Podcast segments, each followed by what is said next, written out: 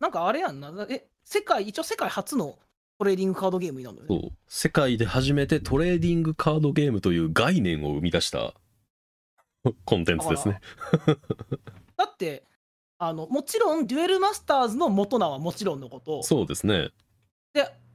遊戯王も、はいデュエルモンスターズの前、あれ、マジックウィザーズとかやな。やそうやで名前な。マジックウィザーズで完全に MTG のパクリでしたからね。で、あれ、デーモンの召喚簿やんな。あれ、だから、今、クリーチャーとか書いてあるとこそ、う昔はなんとかの召喚って書いてあそったような。そうなんですあよ、ね。れをまんまタイトルにしてんねんな。はい、そういうことですね。えーっと、あーだから今今こう主流になってるカードゲームコンテンツの大元というかご先祖様に近いから、まあ、今も存命なんですけど まあ、バリバリ存命だ存命し、なんですけ ど頑張っいろいろ頑張ってるしな、今。いろいろ頑張ってるマジのでまあいろいろまうんあ話すネタはなんだかんだあるような気はしますッよクね。あるあるあるとうん思う。 2人ともプレイヤーですから。うん。というわけで今回は MTG マジック・ザ・ギャザリングですね。はい。はい、あタイトルコールの方お願いします。せーの。サブカルのぬかるみ。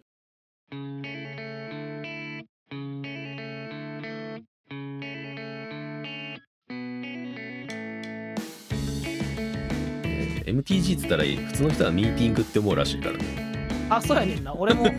と、 あの、見ててよ。あ、そっか、MTC でミーティングのことかっていうの何回かありますね。うん。さっきはさマジック・ザ・ギャザリングですね。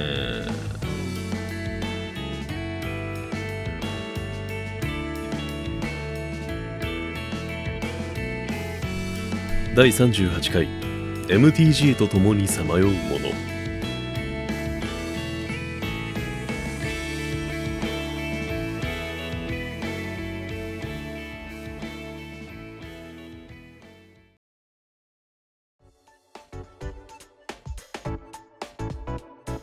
いやドミーニックのねプレイ歴は何年ぐらいなの何年で言ったらあの数十年ですだから 十数年じゃなくて数十年になってるわおー多分もうあのねこれはあの多分地域差とかがいろいろあると思うんですけどまあいろんなカードゲームそうやと思うんだけどあのカードゲームってやっぱ今はもう公式があって、えーうん公式がこういうルールがありますよとかこういう大会がありますあはいよはいとかっていうのを発信をするじゃないですか今はねツイッターとかもで、ネそッうだトしでそれが見れるもんね。今そうはでそうや昔はあのカードゲームショップだったりとか、うんえーっとホビー雑誌とかを買ったり、えー現地に行ったりして、えーっとその、えー取り扱ってるカードゲームの情報を聞かないと分かんないことの方が多かったんですよね。うんだからスタンダードって言われる範囲がどこまでなのかって俺はもう一切知らなかったしあーじゃあもうカジュアルでやる存在すら分からなかった。うん、で多分なんか当時大人だった人間以外はそういう遊び方の方が多かったんじゃないって気がするよねだからトランプに絵あーなるかほっどねこいい絵がついてるものとしか思ってなかったよ正直子供の頃に触ってたからああなるほどねうんトランプにかっこいい絵がついててなんか全然違うルールで遊べてっていう面白みで俺は MTG に入ったんで入り方がじゃあ全然全然違う俺と思うグサはだってある程度そのルールがこういうものでっていうのが理解してから入ってるもんねそれこそ知り合いがやってるのを見て知り合いに教えられてるから、スタンダードっていうものがあるんだよとかそうそうそうそうこういうゲームなんだよとか、うんルそうーそうルはこういう感じなんだよって教えてもらってるところ入ってるからそうそうだから俺とカードゲームというものに対するこのなんか入り方がままるで違うところなんですよねよくよく考えたらだかああ確かにねら純粋に言えばよく考えたらあのトレーディングカードゲームでなく今はもう DCG の時代って言われますよねデジタルカードゲームの時代だとああそうだねいっぱいあるもんなシャドウシャドウバースハースストーンうんその中でも MTG はずっと、んなんだろうオンラインでできるえーっと環境がずっと昔からあったタイトルでもあるしデジタルカードゲームの走りでもあるんですよねよく考えたらあそっか MO かはい、マジックオンラインっていうのがね、すごい古い昔 UI かを、ら古めかしいユーザーインターフェースのままずっと未だに使われ続けてるあれがあたるまのでに見るよ MO で対戦してますって動画見てえまマジでって思うもんな Windows まだこれみたいな95ぐらいの時代のね、インターフェース感がありますよね。なんか、まああそうそれぐらいのねびっくりしたうんそうそれぐらいのあ歴史があるからそうなっちゃうって話ではあるんでしょうけどね。だから今年で何年やでもこの前なんか25周年とかやってなかったっけ ?20 周年やったっけ25周年が25周年がこの前あったんだよねでもちょっと前でももう30周年になるやろもう30周年よねだからもうちょっとで30周年うん、 だから本当にだから今の若いオタクは生まれてない時代に始まってるからああそうだよもうしょうがないっちゃしょうがないよねこれ知らない人が多くてもまあ、さっき言ったけど俺の世代はもう本当遊戯王かうんウェルマスターズで結構二分化だったからなはいはいはいはい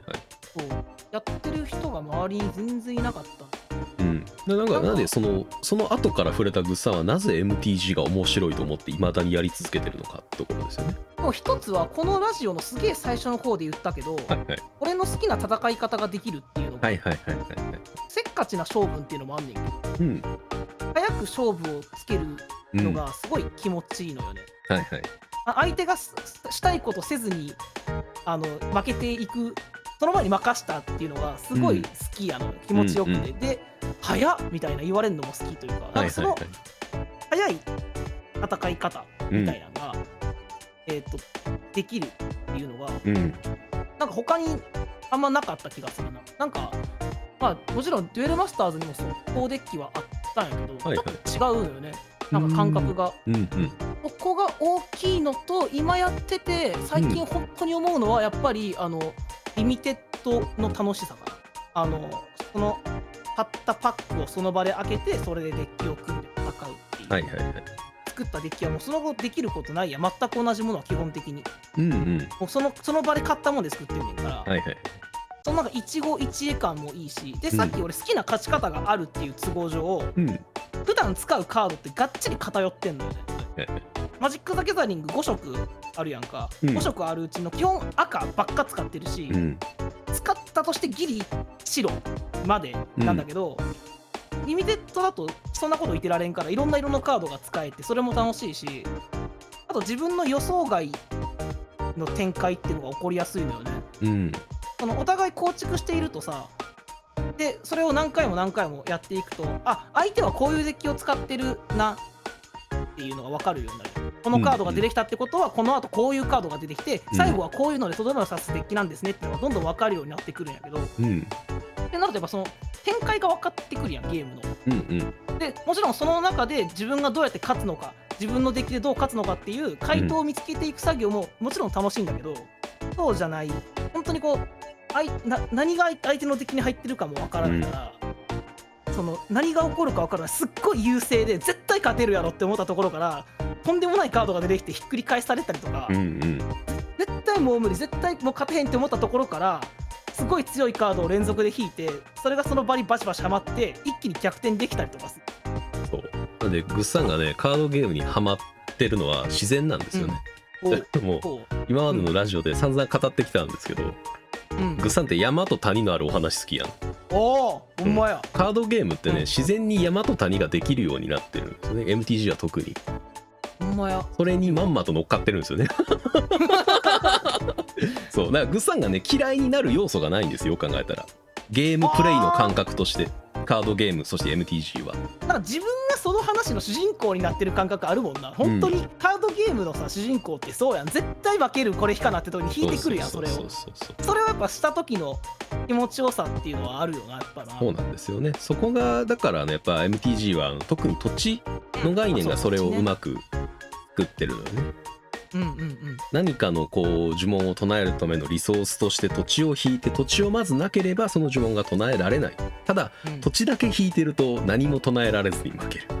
そうなんですよ呪文だけ引いてきても難しいんだよ土地がないから何も唱えられなくて負けるでもちろんカードゲームやからデッキにがあってそのデッキの一番上は何があるのかがわからない、なわからない。うんうん。対戦相手がいるけれども対戦相手の手札もわからなければデッキもわからないこのあ環ー確かに。この環境で自分が引いてきたカードで唱えて相手を負かすことができるってめちゃくちゃちょうどいい山と谷の演出に近いような気がするんだよね。ほんまやな。この主人公に自分がなってるやんな。グッさんがそれを嫌いになるわけがないんですよねよく考えたらあー今までのこ好みをねやっぱり紐解いていくと。あー、そうか。そうもともとあの MTG あのげはえっと作ったのがあのリチャード・ガーフィールドっていうのは、えっあと、数学者あ、そうなんだ。へですからえ。もともとメインデザイナーは、えっとね、大学院で数学やってた人なんですよね。だから一緒に MTG をこう作ったメンバーは数学的なそうんの数字の感覚とかランダムにうん何枚あればそれがうまくちょうどいいタイミングで弾けるかみたいなところを全て計算した上であのデッキの枚数だったりとか手札を7枚にするだったりとかうわってえいうのそうを計算されてんの全部あれ計算してやったんですってえー、すげえそもそもそれなんです面白いなそうなんですよねだからやっぱりだからこそみんながちゃんと面白いって感じてるんだろうなって気もするよねそれでも最初にさそれだけさうんすごい研究したデータをもに基づいてさいろいろ頑張って作ったわけやんか、うんでもルールの改定が何個かあるやんあるねそれはどうなんかなリチャード・ガーフィールドが作っ全部監修してるわけではないやんな多分もう今はしてないんじゃったっけ確かやってないやんゲいーやムデザインのところに関して今はもうなんかえっとビデオゲームの方に行ったんじゃなかったっけああそうなんチだャード・ガーフィールドって違ったっけなわかんないけどあの MTG は俺やっぱ読み物がすごい好きなのよ公式でうーんルール改定の時だったりとかにどういう理由でルールが改定されるのかであるとかなぜこのカードは禁止されるのかっていうところに関しても、えっと、全てデータを出してくるんですね MTG はやっぱりあ毎回毎回ちゃんと出してくるよねなんそかう禁止については見たことあるわあのうん3行くらいしっかり書いてくれるような、そうそうそうでそれをやっぱ読むとどういうなんか意図があってっていうのはある程度やっぱ読み解ける部分はあるのでああなんかなるほどななんかそこを知ることの方が俺は面白いかなどちらかというと MTG に関してはそこまでこう作り手のだから考えてることがこっちが読みやすいというか見やすい環境になってるよ、うそうそう見やすいしすごくちゃんと発表する、えー会社だと思うしねウィザーズコーストは最近知ったんだけどあの、うんこの年出した段の、はいえーっと反省と良かったところまとめた記事が毎年出てんねんなここ十何年くらいうんずっと出てるよあそう最近知ってそれをうんそれを解説してる動画みたいなのがそれを知はっいてはいはいそこねアンケートの苦情とかも言っててそれがすごい面白かったね自分が一切思ったことない苦情とかあるんですよねだからあの、うんマジック・ザ・ギャザリングのあと一つの功績はプレイヤーの、えっと区分けをしたっていうのはよく言われるところではあるよねなんかあれやんなスパイクとかそういうやつそうそうカードゲームプレイヤーにはあのいろんな種類があるっていうところを体系づけてではそのカードゲームプレイヤーそれぞれの区分けに向けたカードをそれぞれ作って同じエキスパンションに入れればみんなが納得できる、えーカードをその1パックに入れて販売することができるんじゃないかみたいな。みんな買そうういう理由だったりとかもあそるれをうん暴走とかね言われたりする人たちもいるからね暴走うはんフレーバー部分にだけ興味があるそうですねあそうフレーバー部分な MTG はやっマジックザぱりギャザリングはそこも魅力ですよねどうしてもいやもう最本当に好きだわフレーバー 部分ストーリーがちゃんとあるやんかうん話、そのカードの中にうんうんでそれがちゃんとこうかっこいいイラストあのイラストのやっぱ感じって日本にないのよねないですかっこよね独自な感じよねやっぱりそこのなんかこの芸術性も高そうな気がそうそうだかすごいら子供っぽくないように見えるのよねすごくそこがやっぱり子供にとって魅力だったりするというかあー確かに大人、うんそそうやな確かに自分たち向けのものじゃないからこそ憧れるし面白く感じるっていうところはやっぱりうまく引きつけられた気がするよね確かになんか俺らがやってるあれとは違うなみたいなふうに思うやんな子供の時にうん特に日本はなんかこうおもちゃというかそういう子供向けのものがなんやろうん共通してバッて広がるから、うんうんうんそこと違うっていうのにすごく目が行きやすい気がするよねうーんあの戦隊もあればライダーもあれば、あのー子供向けの作品でおもちゃとかってテレビとかでこう全国にバンって広がるやんなんかあーまあ同じ世代でポケモンとか全えー員妖怪ウォ等しッくチとかねそう何でそうもそうね、うん等しく広がる中にあれでもなんかキャラデザの感覚ちょっと違うそとかうじゃないものかそうそうじゃないものがすごく際立ちやすい環境な気がするから、まあまなんてい異物じゃないけどちょっとそうんうんうのん他と違うものが目立ちやすい、目立ちやすいような気がするよねあそれに惹かれてる感覚もある気がするあそれは大人になった俺たちが今見てもかっこいいものだから決して子供騙しじゃないしねそれって本物のかっこよさだそうですちゃんと大人に受けるものを作ってるからね子供にもひあのー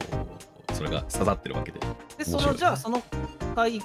そのイラストの背景のストーリーっていうのを、うんがしっかり俺あんま読んだことないねんけど小説になってたりとかそうですねで今やったら YouTube で解説してくれる動画があったりとかもするああそうしてる人いんのよでそういうのがなくてもフレーバーテキストばっかり読んでなんとなく自分の中でつなげて断片的にうんうんあここはこういうシーンなのかなって自分で組み立てた話で見てもうんうんなんかど自分の想像の中でもうんちゃんと公式で出されたものであってもどっちでもちゃんとかっこいいものいいお話なんだろうなっていうのがなんか分かるようになってる気がするんだよね。うんグッさんほど俺フェチってはないような気がするよなあほんまに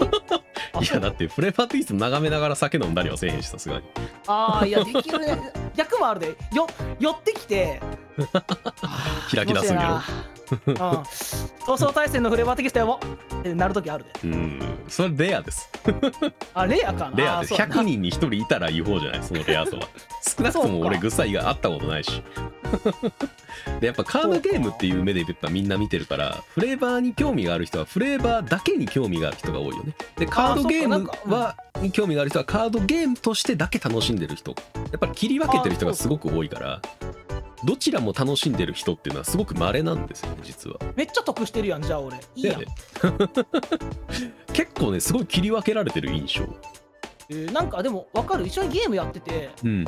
そのゲーム仲間とかでんあんまりいい日んだよね、うんそうフみんレなー気バーにテしてキないスでトしょにここま でそう目がいってないでしょなんかそのすっごいコモンとかアンコモンでさ安いカード例えばそんはないはい強くないカードだとしても、フレーバーテキストは最高とかあるやんうんこんなん見ながらうわーって思うねんけどあんまりなんか俺しかピンときてない感じだなっていうのをたまに感じるでし でしょそうなんですそよっかなんか実は、そうかなもちろんなんか楽しみ方はそれぞれだから、まあね強それは要ねするものじゃないんだけうど、ん、ちょっと寂しさを感じるうん、なんかそのげさっき言ったゲーム性はすごくその計算されててうんうんそうルールの部分に関してはさはマジック・ザ・ギャザリング俺結構難しいなずってずっと思ってきたわけよそれは、はいはいはいスタックっていう先にげえーカード出しましたそれに割り込んでなんかするうんそれができるタイミングとかさうん結構難しいゲームだなって思ってはいはいはいなんかすごいそこ考えなあかんしでそれを意外とちゃんと理解してる人の方が少なかったりするのよ人によって、うんうんうんあれそれできないのいやこれできますよみたいなことが意外と起こったりするのよやったことある人同士でやってても。っていうのがあのアリーナネットでできるようになって全部機械がやってくれるようになったからああーそこ考えなくていいことになっちゃった考えなくていいし、うんうんここ使いますよってカードが光ってくれたりするから、うんそうこれなんかすごいルールの理解にすごい役立ってる気がするのよ。うんうんうんでその細かいルール覚えなくてもできるしアリーナは、うんそれでなんかどんどん今そのなんとなく理解してきてあここにこれは割り込めんねんなとかあこれは自分のターン使わずに相手のターンまで待っといた方がいいなとかうんそういうのをなんか考えるようになってきてだから今前よりゲーこあこういう部分が深い部分で考える部分だったんだマジック・ザ・ギャザリングって最近ようやくちょっと分かってきたぐらいでうん多分最初はその分からんかったよねそのインスタント操作リーで使えるタイミングがこう違うみたいなインスタントがいつでも使えるっていつでもっていつやみたいな MTG の難しいところでもあり魅力的な部分でもあるんですよねここはリアリーナがあってなんかよりハマってきたしまあそうでしょうねなんか確実にグッさんが今やってるのはアリーナがあるからだろうなっていう気もするしうんこれが確かあのアリーナじゃなくて MO だけやったら多分グッさんはハマってないと思うのよねああだと思うなそうあの外出られない状況同じだったとしても、うん、MO でもね同じアリーナでやってることは全部できるんですけれどなんなら MO の方がカードプール広いからできること自体は多いはずなんだけどそう多分アリーナじゃないとハマってないって人はかなりの数いるんですよね。うんわかるアリーナ演出もかっこいいしなうん出た時のね、 MTG で結構あの最初のカードゲームであるがゆえにどんどんとルールが足されていったりとか要素が増えていったり、えーでかつそのルールが統合ルールというかなんというかうん、すごい本当に分厚い、えっと全てにそのグッさんがさっき言ったようないつこのカードを使ったらいいのかっていうことに対する回答が全て書かれたルールがあるんですよ辞書みたいな文書化されたやつがあるんでですよそもそもがねすそうそうそれとかをこうなんか俺俺と俺みたいな変なやつは こうそううんそういう文章を読むことがやっぱ面白かったりすんねんねはあなんか珍しいと思うな、うんそれはそれでプレイするのももちろん楽しいし全然フレーバーとかも見るのももちろん面白いし、だからそのじゃあこのカードはいつ使ったらいいのかっていうのが決まったタイミングとその後に出たカードだと、え矛盾が発生するってなった時にどれをそうどうどうやってルール上問題なくそれを組み合わせていくかっていう面白さもああの MTG の歴史を紐解いていくとあんのよねだから昔ーはあのうんうんうんうんえっと昔ルールがそこまで統合的に整備されてなかった状態だと,、えーっと自分のターンが終わって相手のターンが始まります、でうん今だったら自分のターンと相手のターンの間に何かすることはできなかったんだけど昔はその自分のターンから相手のターンに移動する間の、えー時間があったからそこにアクションを起こせたのね。えあると何が起こってた 生まれてしまったがためにそこのタイミングで、えっと、ノーコストで使えてしまうカードができてしまったりとか。いへうーいろんな弊害ができたりしてでそれをどんどんどんどん統合していって整備していってっていうのですごいいろんな知恵がやっぱ使われてってるのね。えさっきあの変わってんでって言われたけどそれは変わってると思うでそこを読んで楽しんでる人あんま見たことないななんかねやっぱだからその面白いねその歴史の成立というかそれをどうやって工夫してそれを解決してやろうってこう知恵を絞ってる感じ、でもそれを面なんか白そうだなって思ったの聞いてうん、でそれをなんかリアルタイムで見れてるっていうのはなんかすごい一つの大きな歴史が動いてるのを見てる感じがしてすごく俺は好きなのねなんかそうドキュメンタリーああをに楽し近むい時ねの感じに近いなってう思んった、うん、ちょっと近いと思うその時歴史が動いたみたいですよ本当にこんなところにも楽しむところがあ ったんやな実はあるんですよねうんルールの統合あー変化についてとかも全然それで論文書け言われたら書けるわっていうぐらいのねあのえー深みがあるようなす面白みがあったりする部分でもあるのでなんか本当に多角的に楽しめるコンテンツな気がするよね MTG っていや今そう俺フレーバーってゲームが楽しくてでそれが構築とリミテッドの違いがあってってところがあって、あまだそんなところがあったんやっていうあるんですねびっくりを 今味わってるわすごいニッチなところをねもう絶対出てこないだろうから言言おうと思って俺はもう貯めてたんですけどえー出てこ ないよこれが出てくる人はいないなっていうのは一個あっいたや俺そうマジック・ザ・ギャザリングに関する YouTube とか結構見るの好きで、はいはい好きな配信者の人がいてうんうん結構そこの開封したりとかああ昔のカードのあの話を語ったりとかそれこそ昔のさっきのカードショップの治安が当時はすごく悪くてみたいな、はいはいそんなは思い出話なんかそこの話が聞けるのも結構楽しくて好きなんいだけど、んそのでカードにまつわるうんエピソードとか、うんうんそういうところの話はなんか面白いなと思ったけどそこにまでまだ派生できてなかったなっていう俺の触覚アンテナ はそうねコンテンツとしての中身の話でもそのコンテンツがいかにして成立してるのかっていう話が俺はやっぱ基本結構好きだからえー、そういうのなんかこれはマジック・ザ・ギャザリングに関わらず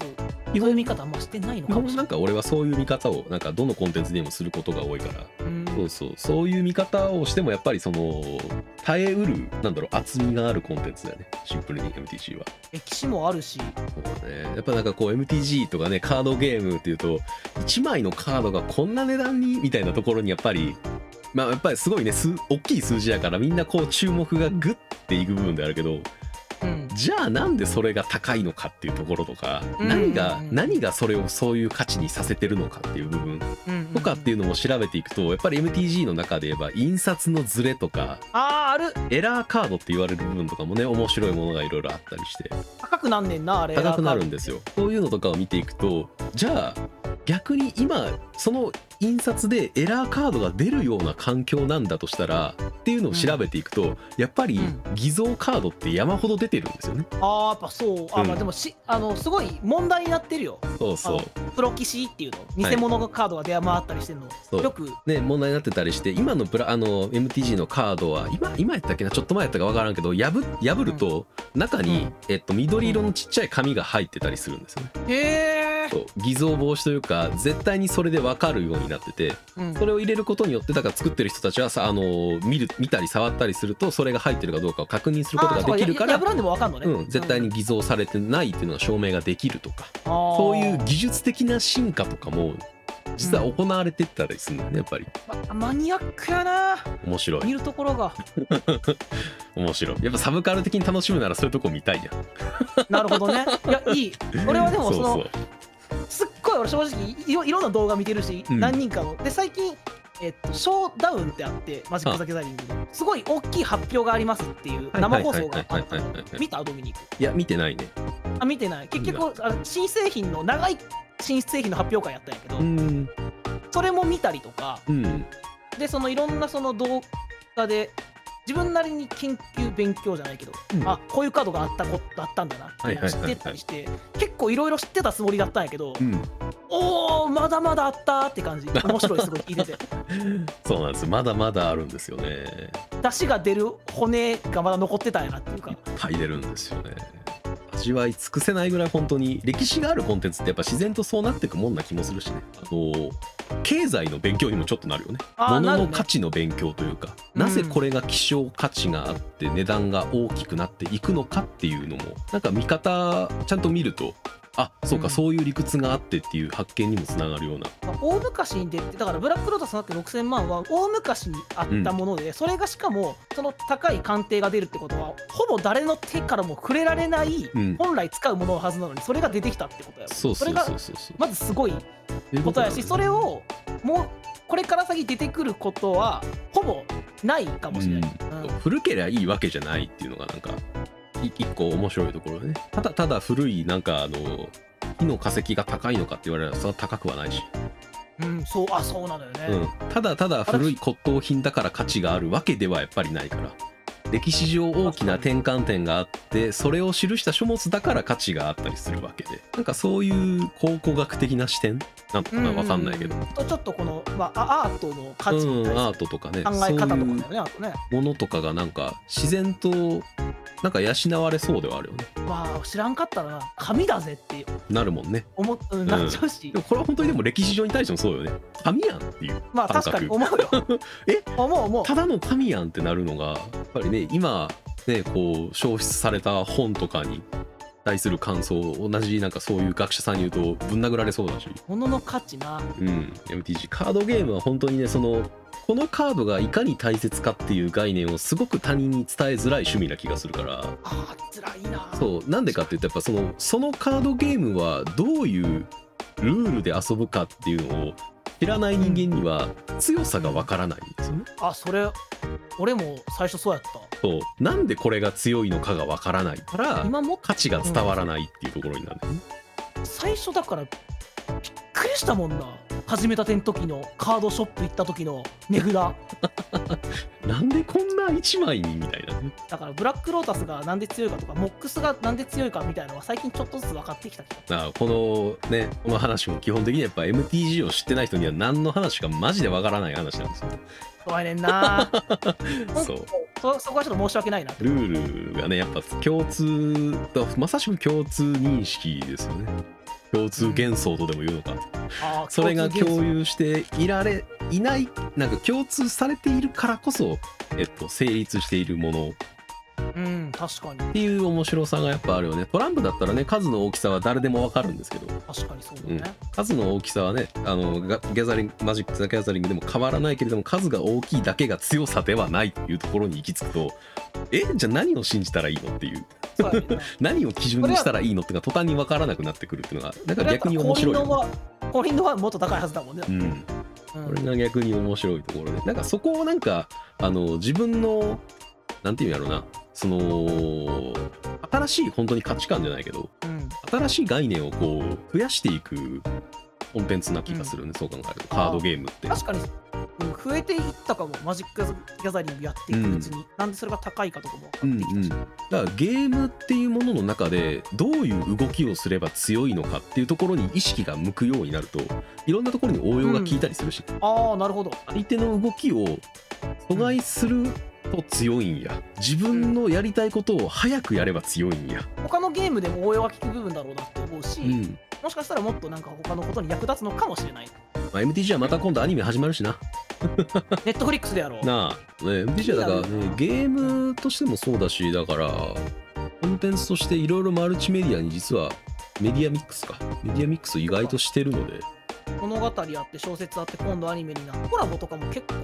盛んなのよね。そうなんですよねやってますしそもそも日本で漫画とかもいっぱいあるからね実は MTG 題材のあそうなんだ。うんだからまあそういうのとこから入っていくのもいいかもしれないねあ確かにお話からね。うん。カードゲームから入るとやっぱまあシンプルに複雑ではあるから正直初めにそうやな覚えることが多いからうん全く知らないものを初めから覚えるって本当に大変やからねまあ、そこの入り口は今やっぱアリーナがあるから、ぜひでききるならアリーナちょっとやってみてほしいなチュートリアルもしてくれるし、うん、でやって3ヶ月ぐらいしたら多分今日話した内容が全部わかるんじゃないかなみたわいかなるかなそうやね気がしますねいわゆる無課金で全然できるそあうそうのデジタルカードゲームなのでシンプルにね MTG 自体は MTG 自体にこう遊べる機会というかあの触れる機会がどんどんといろんな形で増えていってるのでなんかやっぱ周りで話題に出てくんなーっていう人も多分いるだろうから、あそうね、うん、グッさんが一時期そうだったようにねあーなんそかうや周りの人みんなやってるけどようわからんわーっていう人もな多って分た一定数絶対いつでもいるので うんそういう人たちが触れる機会にね今度のアニメだったりと触れかてほしいよね本当にアリーナだったりとかうんで触れてもらっそうそうそってち紙にはまる人はあの統合ルールの話を俺としようって感じいやーだいぶ先な気するけどなでハマる人は俺とフレーバーの話してくださいそうそねうそうそうそううんそうやって輪が広がっていくのがやっぱね一番コンテンツにとって素晴らしいと思うのでね愛人コンテンツなら特にねあー俺でもぜひあと個人的には落ち着いたらドミニクとうん対面でああまたやりたいですねマジックああいいと思います、結局やっぱ顔つき合わせてあの知ってる人間とふざけながらやるのが一番楽しいのがカードゲームだとあ思うの違いでない最高よ ね結局のところコミュニケーションツールとして使われるのが一番カードゲームにとって正しい気もするしなそうやねうんそうそんなところですかね今回はところかないやいいんじゃないですかなんか全体としてのこう MTG と TCG の魅力も語れたし、そうようだねななん気かもす俺るしはあそんなとこもしゃぶれたんですか MTG さんって感じうんなんか聞けてよかったその話少しでもなんかね引っかかるところとかへえって思ったのがある人は触れてみて触れてみてほしいですねうん入り口も多いしうん、ところで本日は MTG 会でした。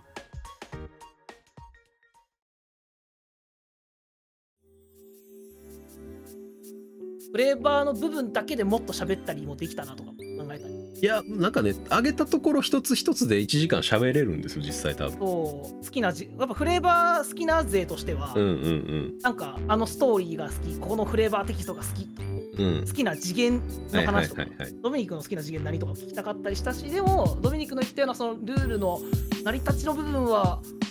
ね面白いそうだな面白そうだし気になるなっていうのもある しそこはなんかもし本で読んで難しいんやったらドミニクにこう教えてもらいながらみたいなああ、まだルールについては多分ドミニクの方が全然詳しいと思ううんなん、か薄いようで濃い話だった気がする今回そうねなんかうんなぞってるようだけど急にふっと紙にはまっていくみたいなうん、そういいんじゃないですかザ・サブカルな感じがしてやねうんよかったと思います。もしなんか機会があったら